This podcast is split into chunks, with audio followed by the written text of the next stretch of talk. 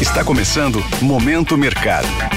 Seu podcast diário sobre investimentos e o mundo financeiro.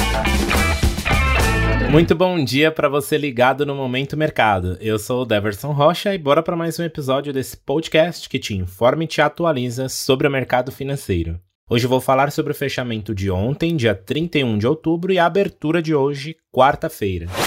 Cenário internacional. No mercado internacional, num ambiente de expectativa por parte dos investidores em relação à decisão de política monetária pelo Federal Reserve, o Banco Central Americano, os juros dos títulos públicos americanos avançaram enquanto o dólar se fortaleceu ante outras moedas. Já as bolsas de Nova York exibiram ganho após sessão volátil e em meio à temporada de balanços. Dentro deste contexto, o índice Dow Jones subiu 0,38%, o S&P 500 avançou 0,65% e o Nasdaq ganhou 0,48%, mas perderam mensalmente 1,36%, 2,20% e 2,78% respectivamente. Nas treasuries, os títulos públicos americanos, os retornos subiram sob a expectativa de que os juros devem ficar mais altos por mais tempo. Todo esse contexto se traduziu em demanda aquecida por dólar globalmente, com destaque para o euro, após o PIB do terceiro trimestre e a inflação ao consumidor em outubro virem abaixo do esperado, reforçando a expectativa de recessão na região. Destaque também para o iene, que apresentou perdas de mais de 1,5% na esteira da decisão do Banco do Japão em manter as taxas inalteradas. Assim, o índice DXY ou DXY, que mede a variação do dólar frente a uma cesta de seis moedas fortes, avançou 0,5%. Nas commodities, o petróleo fechou em baixa após o índice de gerentes de compras, o PMI, da China decepcionar, encerrando o mês bastante negativo para a commodity, mesmo com o conflito em andamento no Oriente Médio.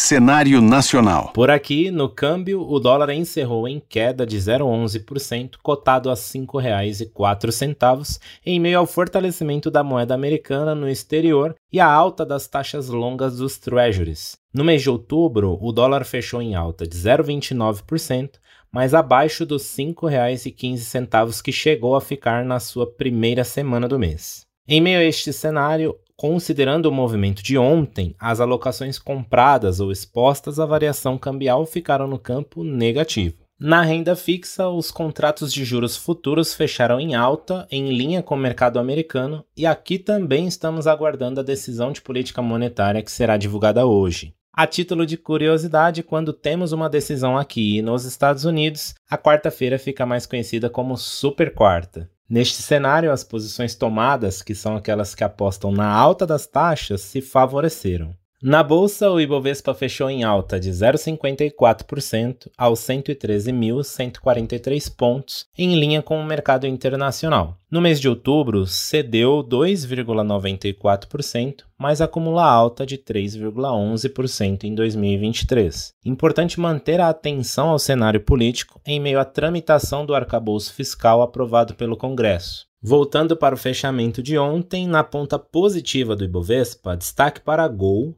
Pão de Açúcar e BR Foods, subindo mais de 6% cada. No lado oposto, Braskem e Magazine Luiza caindo cerca de 3% cada um.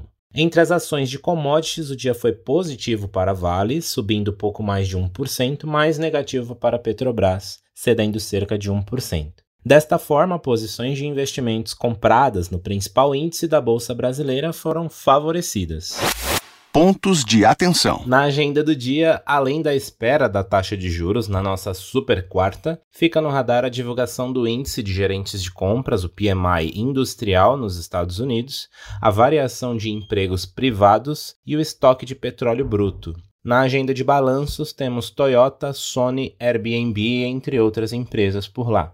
Aqui no Brasil, vamos acompanhar os dados da produção industrial e na agenda de balanço temos Americanas, Banco Pan, entre outras. Nos mercados, agora pela manhã, as bolsas asiáticas fecharam majoritariamente em alta, com a ajuda de balanços positivos por lá. Em Nova York, os mercados futuros abriram dia em queda, assim como na Europa. Por aqui, o Ibovespa pode seguir a tendência contrária ao mercado internacional, pois o EWZ, o fundo de índice negociado em Nova York, que busca replicar o Ibovespa, opera no campo positivo agora pela manhã. Desta forma, termina o Momento Mercado de hoje. Agradeço sua audiência, um excelente dia e bons negócios. Valeu!